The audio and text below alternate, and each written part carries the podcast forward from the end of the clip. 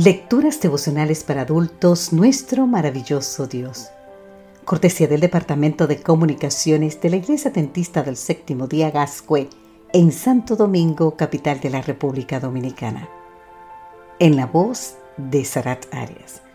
Hoy, 24 de julio, poner condiciones a Dios. Génesis 28, 20 y 21 nos dicen, allí en Betel, Jacob hizo este voto. Si Dios me acompaña y me protege en este viaje, ¿qué hago ahora? Y me da pan para comer y ropa para vestirme, y me hace volver en paz a la casa de mi Padre, entonces el Señor será mi Dios. Si Dios me acompaña, si me protege, si me da pan, entonces será mi Dios. Suena más bien a regateo que a fe. ¿No es verdad? De este tipo de fe escribe Philip Yancey cuando distingue la fe sí de la fe aunque. La primera fe dice, si Dios me prospera, si me sana, si responde mis oraciones, entonces creeré. La segunda fe dice, aunque Dios no me prospere, aunque no me sane de esta enfermedad, aunque me quede sin trabajo, seguiré creyendo en Él. Te invito a leer más de Raging for Invisible God en la página 52. La fe del tipo aunque nos recuerda al salmista cuando dice, aunque ande en valle de sombra de muerte, no temeré mal alguno, porque tú estarás conmigo. Eso es exactamente el Salmo 23, versículo 4. Y también a Job, cuando al defender su integridad exclama, aunque el Señor me mate, yo en Él confío. En el libro de Job capítulo 13, versículo 15. ¿Por qué estos héroes de la fe llegaron a desarrollar tal confianza en Dios?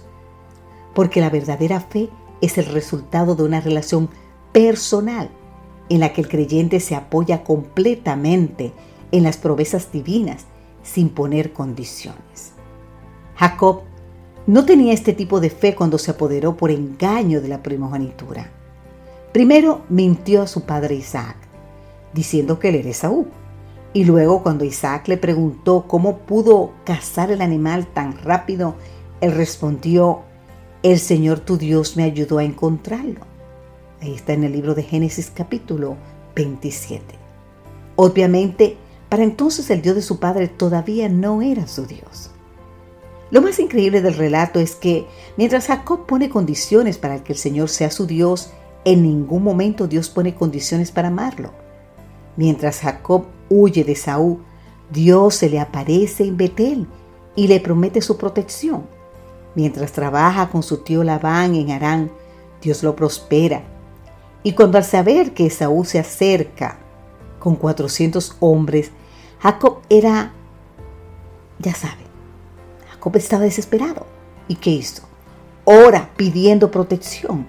Dios lo visita en Peniel y le da su bendición. Querido amigo, querida amiga, ¿estás poniendo condiciones para hacer una entrega completa de tu corazón a Jesús? ¿Sabes qué? No lo hagas.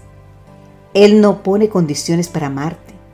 Resuelve hoy que aunque Dios no te concediera lo que más desees en esta vida, aún así lo seguirás amando. Señor, aunque todavía no entiendo el porqué de muchas cosas que me suceden, hoy resuelvo entregarte mi corazón sin poner condiciones. Es así como tú me amas y así yo también quiero amarte, Señor. Amén.